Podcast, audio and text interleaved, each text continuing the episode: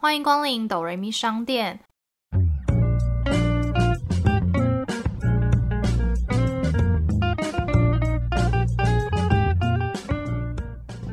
我是板娘多莉，我是小米。听到这里的朋友们，请先帮我们按下订阅加评分五颗星哦，这样才会有更多人听见我们。我们现在也可以小额赞助哦，只要一杯咖啡就能当哆瑞咪商店的股东哟。今天虽然是我们的一日店长的主题，但是邀请我们的小米板娘兼任我们的店长。这个叫什么？校长兼壮中？对对对，哎，听起来有点就是 一干比狗的感觉。哎，对对对对对对对。但主要是因为今天是双十一，然后因为小米现在的工作呢，就是我们现在很大的一个趋势就是电商，所以想要请小米来跟大家分享一下关于电商的大大小小事情。然后就也还好，很无聊，然后这集就可以结束了。应该还是蛮多听众朋友们很好奇，因为很常听到现在一些小朋友们就是会说必要做什么，他就会说，哎，我想要做行销，想要做电商。就想说，哎，是不是其实还是有一些人不是很了解？我觉得有，因为你刚刚这样讲的时候，我突然想到，就是因为以前跟新朋友认识什么，已经大家都问说，哎，那你工作是做什么？然后我就会讲说做电商。之前还有人说，哦，是电话行销吗？哦，他也就是打电话，然后扣人家买东西的那一种。我说，哦，不是，讲电商，电商，但其实还是有很多人不知道电商。对，它的全名就应该是电子商务 （e-commerce）。先问小敏，就是为什么当时会想要做电商？是一毕业就进这个行业里面吗？其实算是凑巧进入了电商，这不是我的本意。原本其实是对 marketing 或是办活动这一类比较有兴趣，是公关或者是行销。那时候就是在毕业前，就是开始在找兼职的工作，因为那时候就是大四下课，其实一个班只上两天，剩下三天其实就是已经想进入公司，可以开始工作，那之后可以转正。刚刚好有类似是做网购的公司看到我的履历，然后就打电话问我要不要来面试，但他就是一个小公司这样子，然后我就去面试。毕业前就是兼职，然后到毕业后直接转正，误打误撞就进入了电商，然后就一直做到现在。进入电商之前，你本身是一个会在网络上面购物的人吗？其实很少，讲的很心虚，很小声。这个人还是比较喜欢看到实体哦。你是喜欢去摸过真的东西才会想买的人？对，因为然后所以以前高中也有就是网购过一些衣服，可是你有时候真的照片看不出质量。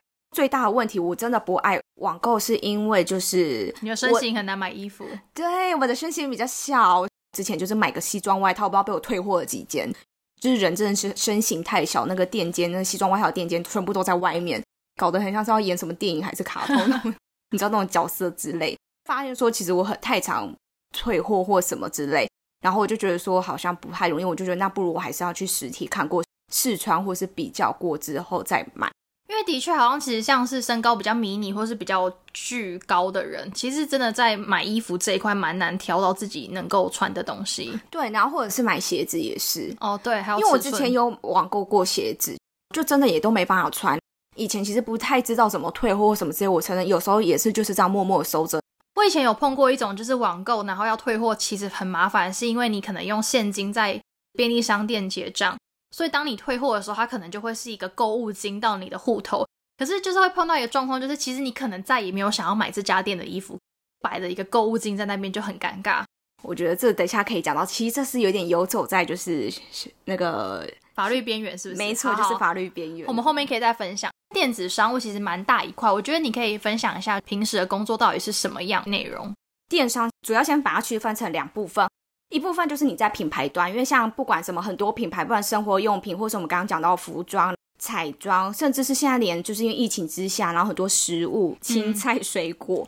另外一个部分就是我们刚刚讲到平台，就是例如说可能台湾很有名就是虾皮、某某、PC Home、雅虎这一类的，那就是平台端。那两端其实负责工作内容就会差很多。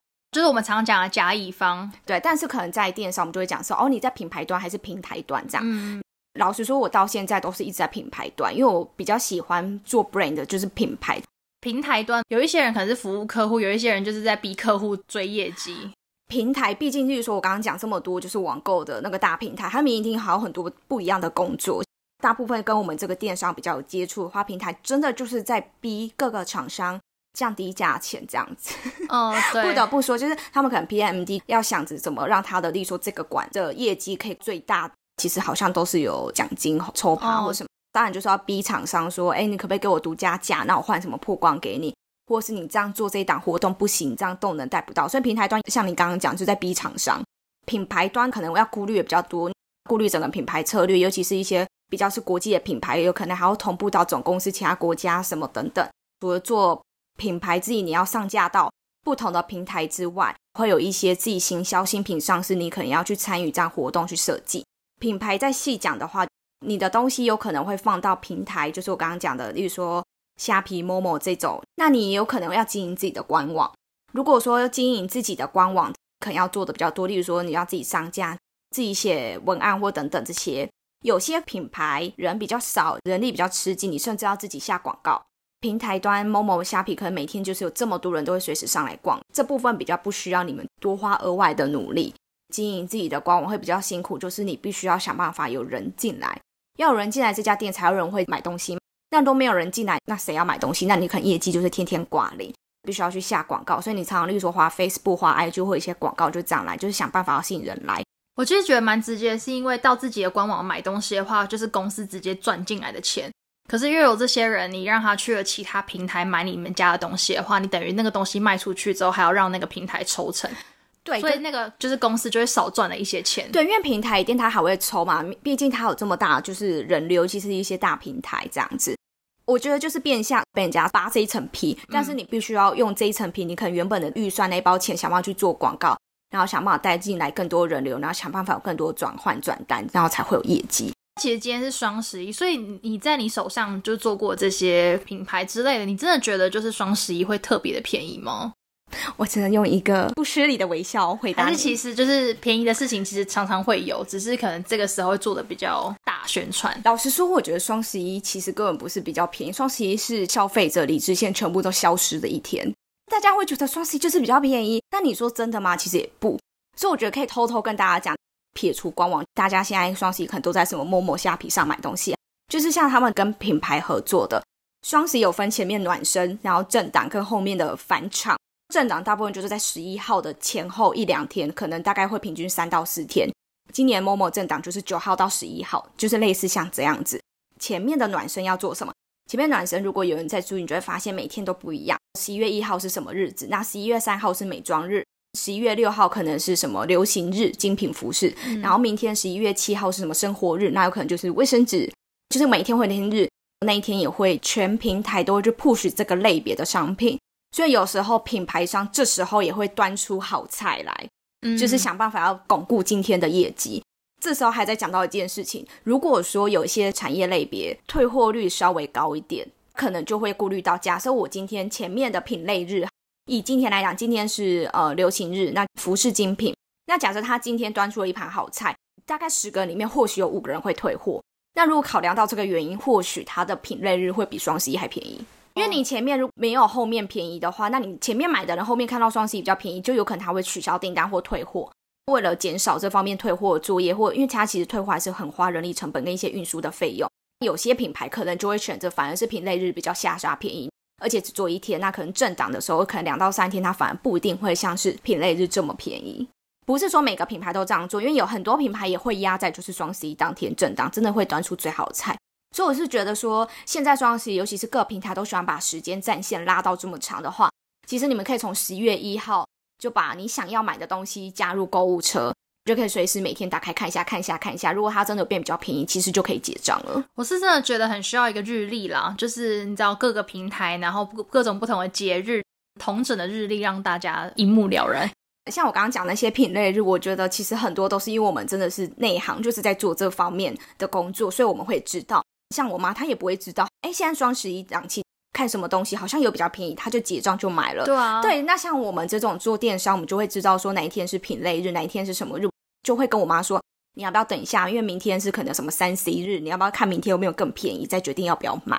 对，因为一般人其实真的不会太琢磨于就是看这么细，对，或者是大部分人可能就是死压着要等双十一当天。哦，对，对，但是就是有一些，例如说品牌，它的货量比较少，它甚至有一些折扣的一包的东西，一组的东西真的很便宜，可是它其实限量，那有可能你真的等到双十一的时候不一定有货，因为你有问说双十一是不是真的比较便宜？刚刚我有讲到品类日之外。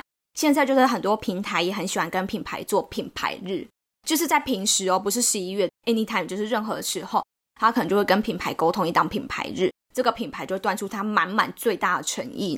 甚至品牌日的折扣搞不好还比双十一优惠，因为品牌日你能提上品牌日，就代表说整个平台会 push 你这个品牌，它一定会有给你一个业绩目标，一天要做到多少钱。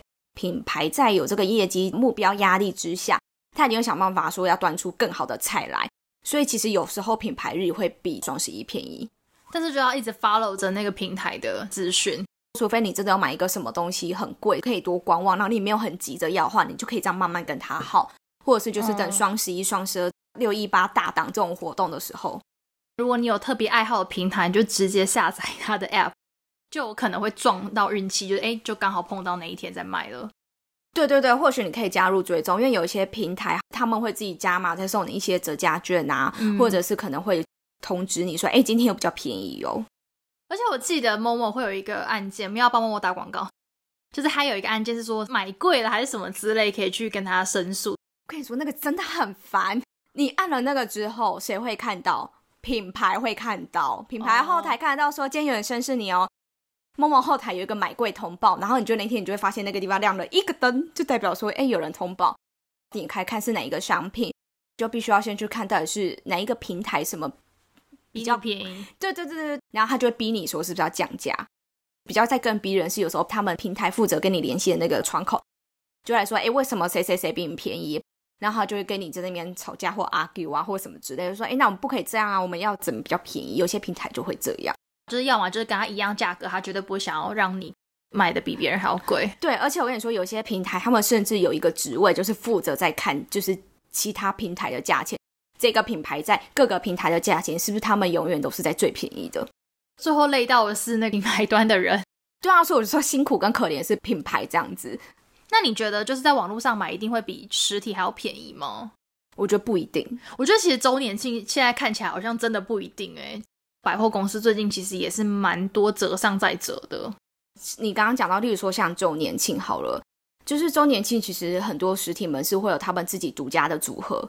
周年庆很多人最常买保养品来讲。就是它有时候可能有些品牌就会区分，例如说线上有线上的组合，线下有线下的组合，所以你可以先看一下你想要买的商品保养品是什么，那哪一边的组合比较便宜，有你比较多你想要的东西。各个百货可能星光、搜狗都有一些加码满千送百，有的可以现折。所以有时候其实我觉得实体门市买下来不一定会比官网贵。现在老实说，我觉得因为疫情的关系趋势，各个很多品牌或是原本周年庆限定。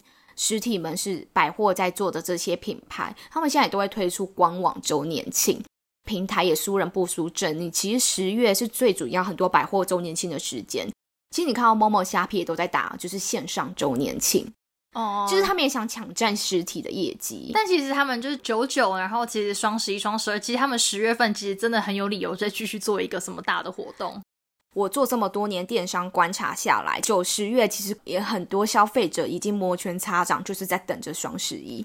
他有些东西可能就选择去实体百货门市直接买，就是配合周年庆，然后一些档期可以满千送百。然后有些他想网络买东西，真的他们就是会在等双十一，等十一月。所以其实老说九月、十月的业绩，其实真的还好，哎，就真的还好。但是就是你也不可能就摆烂，就是什么都不做。我现在有发现，近年来的趋势就是说，第一个是说，大家发现双十一越来越早，以前就是大家都在等十一月十一号当天结账，现在没有，看像十一月一号就开始，大家就拉长涨线。我跟你说，今年更新了，他们直接有的平台放弃十月最后一周业绩，他们十月就是把说你十一月要做的组合或是折扣商品、主打品，直接全部帮你下架设开卖通知，价钱都先变好。让你看好，说我十一月一号开始，我就是卖这个价钱。你现在也不能加入购物车，但你可以先加入，就是最终等着就是在网络上，你先公开我之后十一月会做什么。他们就是直接放弃十月最后一周业绩，他就是直接要巩固。所以你十一月一号一到，可能很多人已经看到了，他就会等十一月一号加入购物车结账。其实如果从今年的十一月一号开始做，其实还有机会追回整个月业绩。会不会到明年就什么十月第三周就在放弃，就在预告双十一，再隔一年，搞不好十月一号就开始在预告一个月后要做什么？但是为什么就是可以有一些平台同样的商品，你们却愿意让某些人可以卖的比较便宜呢？有几个原因，第一个是可能真的是有一些交换。好，我让你今天比较便宜，那你要给我一些什么？平台可能会帮你曝光，帮你 push。另外一种就是平台就是口袋比较深，就像说某一些平台，他愿意广撒各种折价券，几千折几百，或者是什么馆什么，就说美妆馆，然后什么妇幼馆，多少钱可以再折多少？其实这些都没有吃到厂商的钱。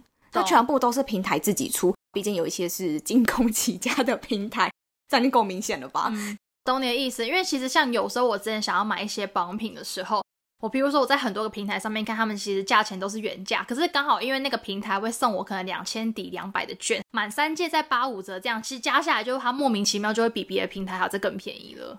毕竟有一些平台金控起身，所以它真的底很深，它可以从别的地方去补他这个洞，然后或者甚至他这样广撒，或许他们这样算过，其实并不会亏，也有可能。百货实体来讲，其实很长，百货实体这么几千折几百，他们做一些活动，其实是帮忙出这个钱。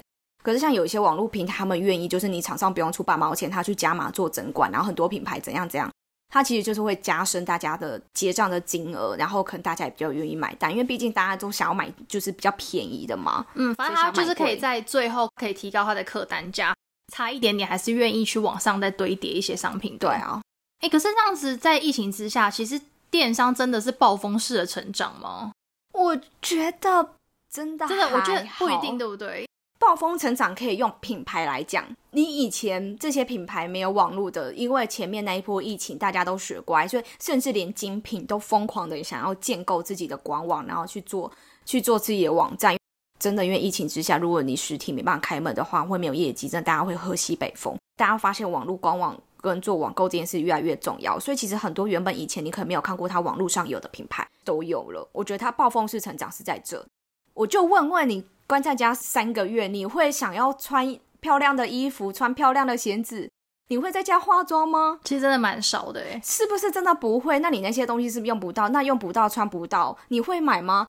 不会，就会降低他的那个购买欲。对对，所以其实那时候暴风成长，我觉得最主要是生活用品。嗯，因为你还是每天在家，你要就是吃喝拉撒所以，你还是要用到卫生纸。你生理期还是会来，你还是得用到卫生棉。但是你就会觉得用网购其实很方便，就买一买之后，他就直接送来，其实你就不需要去大卖场在那边挑东西。对，而且那时候有什么很多全联足迹什么，就是大家也会害怕，有一些生活用品能线上买就线上买，就是降低就是出门的那个嘛。那你说我们刚刚讲到奢侈品，第一个是你真的暂时间用不到，然后再加上刚好我们疫情爆发前是母亲节目档。其实很多人在百货公司已经就是撒了一波钱了啦，所以你那些东西你也用不到。再加上疫情那一波，其实蛮多人遇到留职停薪，或者甚至有些公司真的紧缩到有减薪水的情况。对于未来非常恐惧跟不安的情况下，跟你真的不知道薪水怎么样稳不稳定的时候，其实很多人一定会降低就是奢侈品的购买欲望。所以如果说你奢侈品产业的话，在你说电商有成长吗？我觉得其实不一定。比方说，如果是真的很贵的奢侈品，如果是我的话，我还是想要去店面上摸看看，摸看看，因为毕竟我要花这么多钱买一个包，我我一定会想要摸看看它实体长什么样子。就是疫情之下，就会精品虽然是奢侈品，但它是有成长，因为很多有钱的太太们没办法出国选购 LV 或这些精品的时候，他们就会在台湾或在网络上买。如果是以就是我们就是普罗大众来说的话，就基本上我们还是会先尽量就是降低这个欲望。对啊，就是你还是会觉得说，毕竟现在你都不知道未来下一步，甚至是你工作到底保不保，你一定不会先降低就这方面非必需品的购买。不得不说，那时候就是疫情期间的时候，全联其实有推出就是线上可以帮你订那个菜还是什么的，嗯，就订完之后他可能一个小时都帮你送来，其实这很方便哎，就是你根本不需要去买菜。我觉得就是疫情之下，就催使了大家就是非常的智慧，然后非常的就是全部都数位化。以买保险来讲，你以前都是一定要签支实体的签名，然后保单。所以要像有一些保险公司也开发，就是你可以线上视讯，然后他寄一个链接给你，你直接线上，然后手机也可以签名，你就可以买保单。甚至是买房子的时候，他们可以线上看房，然后例如说那个影片是三百六十五度，你可以拉大缩小，就是你也不用真的出门，你也可以线上买房。线上买房，我是真的觉得有点 too much，毕竟买房一栋房也是不便宜啦。但是我觉得说到后来，就在网络上看一些东西，我觉得有时候其实网页上面的照片其实还是会有一点偏差性。诶，就算以买房来讲，还是会有一点点不太一样，就是某一些不好看的角度，它可能就不会秀给你看。我跟你说，是我以前都说电商就是照片。因为你要先吸引到别人的目光才会进来看啊！如果你就把它弄得很丑的话，根本就不有人要点进来。所以我之前都说电商诈骗集团哦，就是你照片就是要漂漂亮，怎么样都想办漂亮，然后让客人就哦看的好想买。那至于实体，就是对 背后设计还会调个色，商品照跟 model 照都会看起来不一样，真的不知道该信哪一个。欲盖弥彰嘛，有时候要把一些丑的地方先遮住。不是说所有品牌都这么做，但大家可以在以后买东西的时候可以稍微观察一下。对，就是我觉得，或者是你就是买一次教训，就知道这个品牌到底照片真实性。因为我也做过服饰，也做过彩妆，也做过其他等等不同的产业电商。以服饰来讲的话，当然还是，例如说穿在 model 身上看起来一定是要漂漂亮亮。穿在 model 身上，你看起来那个腿很短，比例很差，你觉得照片会摆上去吗？但不会，因为你看到这照片，你会想买吗？当然不会嘛。那之后我们电商的人就要想办法让这照片看起来非常的漂亮。那例如说，第一个衣服没有腰身怎么办？但衣服看起来很像，就是 model 穿起来很像孕妇，我们后面就会偷夹一点。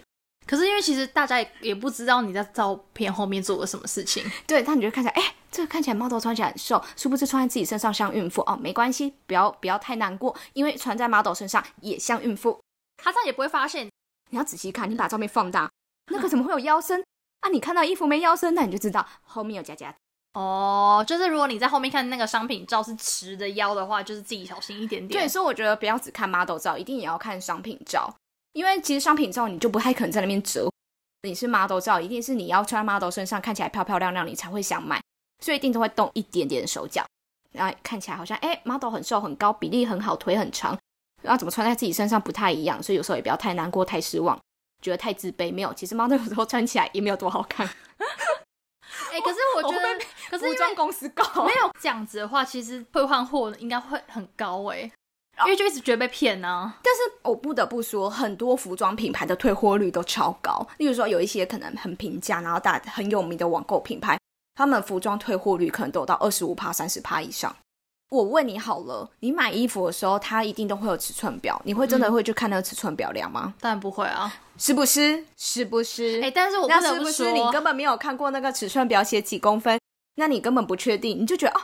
我都穿 S，我就买 S。殊不知每一家版不太一样，它搞不好版比较小、比较大，你买了之后尺寸就不能穿，你一定会退货。我这边教大家一个小撇步：你打开你的衣橱，来，你现在走到旁边，打开衣橱了没？好，打开了哈，挑一件你觉得你比例看起来最好、最棒的衣服，你就觉得尺寸是最刚好，然后比例看起来最好，拿出你的量尺，你就开始量那件衣服的长宽高。以后就买这个吗？对，就是衣服，例如说它的衣长，然后袖长，然后什么之类，你就以那个衣服为参考。或者是裤子，因为像聊说对本人身形小之外，腿又是稍短一点，所以其实我裤子很难买，就是大部分的过程。所以你都会记得自己要穿多少长度的裤子。对，所以我就会去挑一件，例如说今天它这个裤子是比较落地的，那我就会去挑一件我曾经真的有买过穿过，我觉得这个长度是我 OK 的，我可以接受的，我就去量它的裤长几公分。好，假设一百好了，那就代表说我不能买超过一百的。那如果今天裤长是九十，就代表它不是落地裤，对我来说就是太短。就类似像这样子，因为你觉得你自己很难量，你也不知道你自己可不可以，那就是你去量一件你 OK，你穿过你觉得 OK 的衣服的版型，它的尺寸，然后去参考你想要买衣服的尺寸表。Oh my god！因为你在买衣服之前做过这么多功课啊？对，所以我才说我喜欢去实体，因为你就可以直接试穿，完全不需要这边量那个身高体重。一个做网购的人这样自打嘴巴。在你曾经做过行业里面，他如果真的退货的话，他还会再卖出去吗？讲刚刚退货率稍高的衣服好了，我问你，如果说退货率二十五趴，他卖一百件，二十五件都退货，你觉得他二十五件有可能放在那吗？就还是会继续卖啊？对，他有人卖，仓库还是会检查过，你不可以沾粉，不可以怎么样，就是很正常，然后不可以洗过，然后吊牌不能剪，是完整的，他们还是会重新包装再出货，因为做这个行业比较不退货。所以我本来就不是一个很爱退货的人，我觉得很麻烦。因为你本来就买的少啊，所以你根本没有什么可以退的，好吗？还是可以，就是被鞋子的大小不合什么，就还是得退嘛。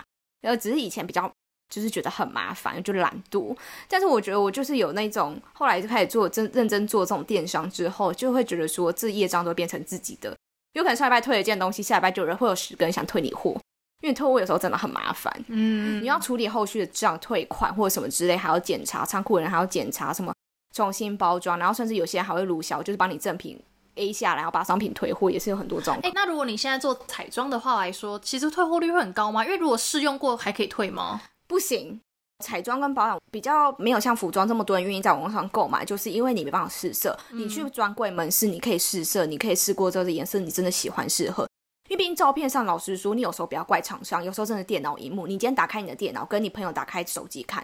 颜色就是不一样，对啊，因为有时候就是荧幕颜色，所以你有时候就真的只能凭感觉你在购买。就算它是纸盒没有透明膜，它拆开，然后真的你是画过手或什么唇膏，可是你还是会有一点痕迹。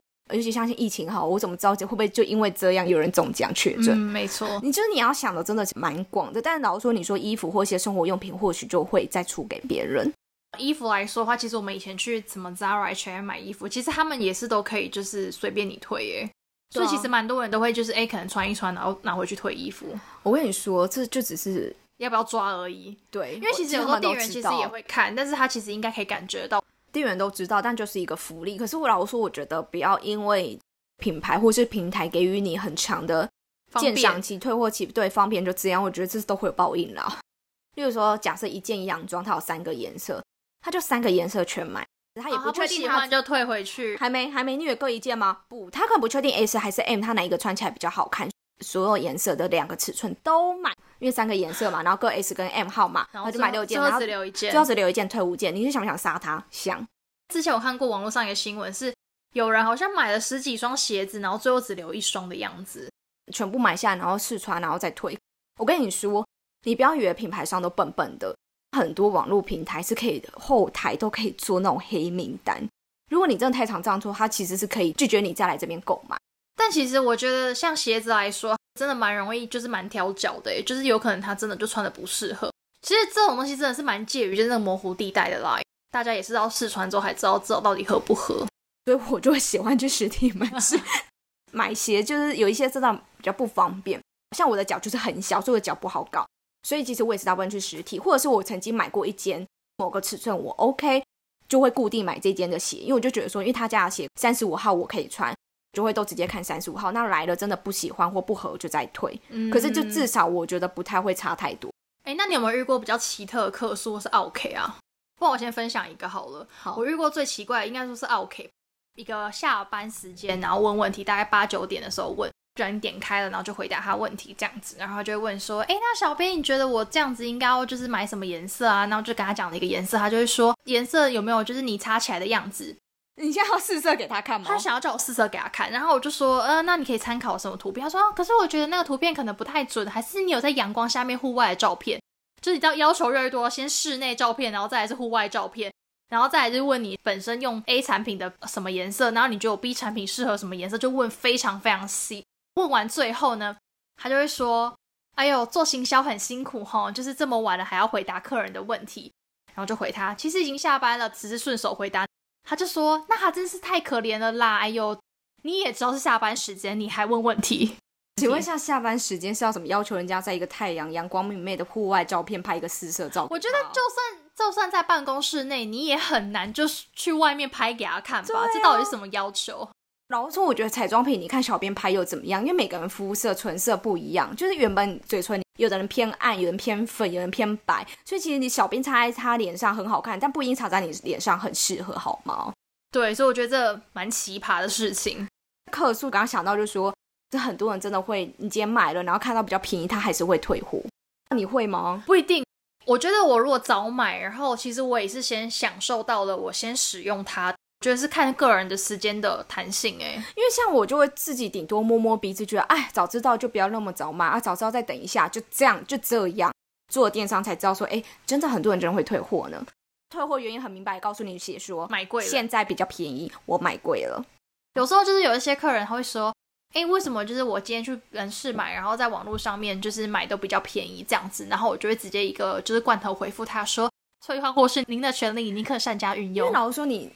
最奇葩的客人是那种，他今天因为某一个活动，双十一好了，他就是因为他双十一买了 A 产品，发现他穿不下，还要退货，但是他可能退货完又想要买另外一个 size 的时候就没有这个优惠，他就会来跟你凹这个优惠。会啊，他就说我那天买了什么，然后现在看到你们有什么折扣，只差一天可以让我有这个折扣吗？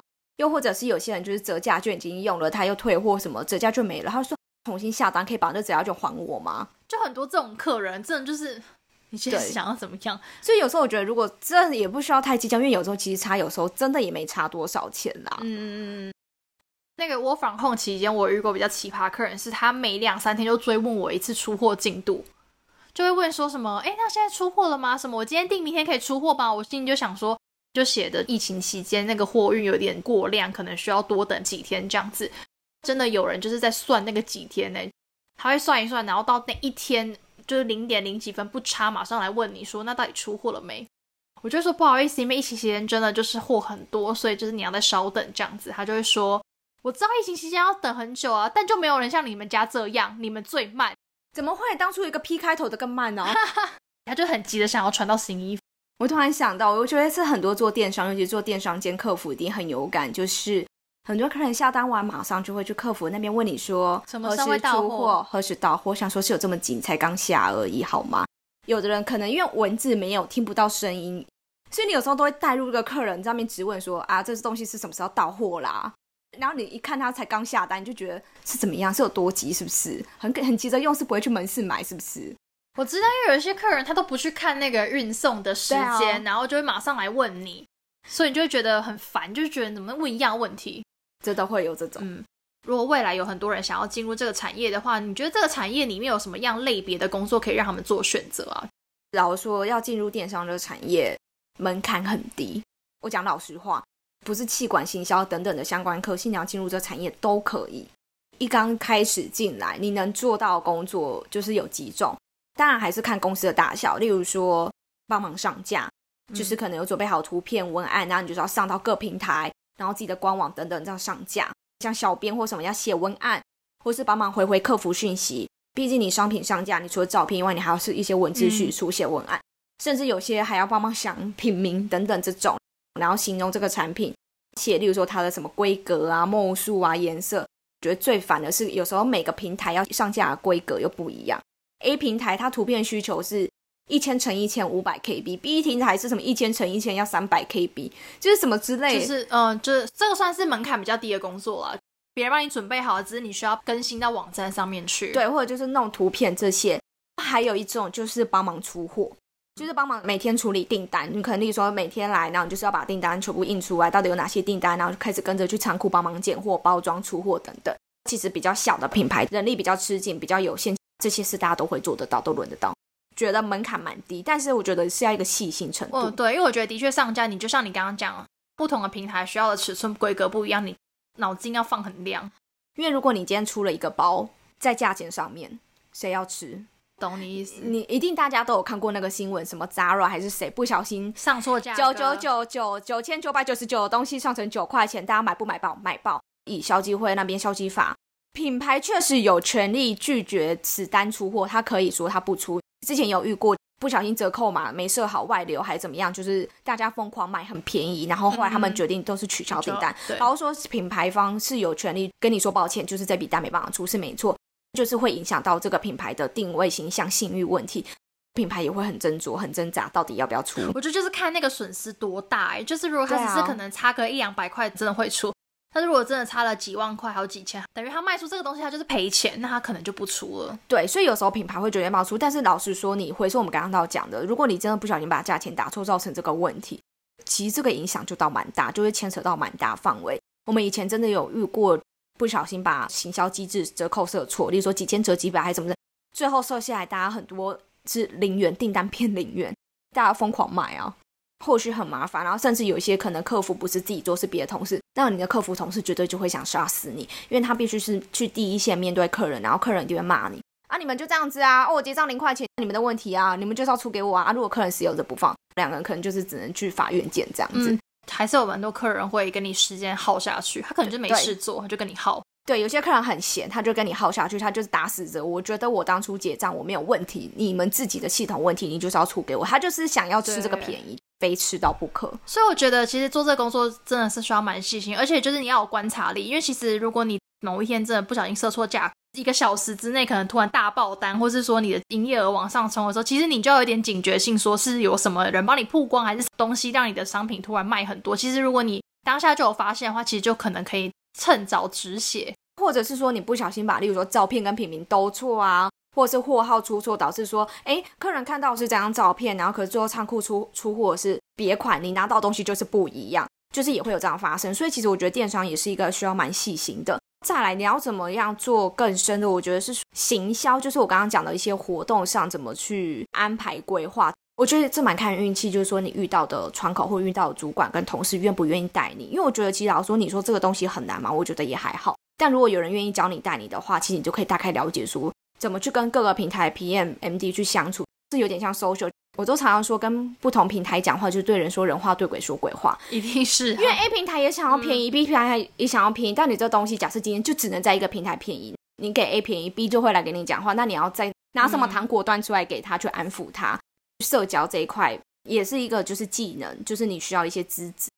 现在台湾的电商有点区域，就是每个月都在打折扣战，嗯所以你每个月你要端出什么样的折扣活动，然后去做到你可能公司给你的业绩目标。到月中或到什么时候你业绩做不到，你下半月的活动要怎么修改，要怎么去规划，想办法。现在的活动折扣改了，会不会影响到下个月？其实这个东西看得蛮远的，嗯，对，也有时候还要顾虑到品牌形象。比如说大学生，我觉得要进入这个门槛蛮低的，尤其这是未来趋势，因为会越来越多更多品牌开电商。刚刚突然想到，如果你是设计系的朋友，其实也可以进去电商产业，就是你可以帮忙，诶，他们那个网站上面的作图啊，电商的速度非常快，就你可能今天做 A 活动，明天换 B 活动的时候，其实它就只要需要 update 到官网上面去而已，蛮看你这个人的做事的效率。第一个是说你商品上架需要照片，每档活动折扣活动你一定也需要一张图片去告诉客人说，哎，你进来你看到说，哎，我们现在有做什么活动，什么折扣，所以其实设计也要跟着，就是很快。电商为什么速度会比百货实体快？是因为你随着手机二十四小时，你想逛就可以逛。那你活动做很久，了，我说你每天打开都是这个活动，你一定就会疲乏，就不想再进来。就是哎，怎么今天这个活动，然后下礼拜打开又是这个活动？有一点我觉得是可能它内容的折扣可能没有变太多，但是它还是会换一种说法，让你发现，哎，可能它是一个新的活动，或甚至是他可能换了一个 banner，你可能以为它是一个新的东西，但它其实可能还是原本的案型。例如说两件九折，下礼拜就是两千折两百，其实都是九折的意思。那像百货的话，你可能不会天天都去逛百货，那他为了抓住人流，你看周年庆至少都是两三个礼拜起跳，就是实体门市活动时间就会拉的比较长。所以我觉得就是说，如果你想进入这个行业，你真的是以不变应万变嘛，是这样说。你的脑袋要很跟得上时事，你可能随时都要为了业绩去调整你的活动，再加上平台很喜欢随时跟你说，哎，我明天有一个曝光，那你要不要做什么？叭叭叭叭叭，那你现在必须下班前就要决定要不要做，然后甚至要准备好，例如说素材、图片，然后等等，然后折扣，你要去变价什么的。所以其实他有时候很多紧急的事情会临时要处理。说到后来，那你今年双十一有要买什么东西吗？我不知道是不是年纪大，我最近双十一都在买生活用品，是真的，就是你是生活用品会在网络上买的人吗？平时不会耶，平时就是可能哦，去全联就买一下，或者什么去康斯美、屈臣氏买一下。但是你双十一你就会囤卫生纸，买一箱比较便宜哦。哦你平均以前全年买一包多少钱？然后什么哎卫生棉这样囤囤一年哦，哎好像可以比较便宜。囤货就是网络上买很方便，不需要自己去搬东西回家。对你，你要想你要去全年扛一箱卫生纸回去多累啊！你网络买，它直接寄来给你多方便。我现在双十一都是买这种，就是平常有在用，或是保养品什么东西，所以是可以囤的。反而比较少就是奢侈品，例如说衣服或什么，我反而觉得还好、欸。嗯，那你嘞？我应该就是买我平常必须的用品，但是我已经设定好，就是我今年要买一些黑色系的衣服。哦，对，因为你衣橱没有黑色哎，对，所以我要买一些多一点黑色系的衣服。那至于为什么，之后再跟大家分享就好了。直接不想解释，对对对，太久。我们今天其实到了我们打烊时间，莫莫名其妙，我们今天的板娘兼一日店长就是跟我们分享了超级多。我不知道会不会太专业，因为本来其实想说啊，电商好像没什么好分享。今天也可以说是双十一特辑啊，不知道各位就是狼可以买了什么，大家也可以留言在底下跟我们说你们的双十一的购物清单。或者是可以 IG 跟我们分享说你买了什么，然后什么比较便宜这样子。然后也别忘了订阅频道，还有到 Apple Podcast 评分五颗星哦。我是板娘多莉，我是小米，谢谢光临，祝大家都买到便宜货哦。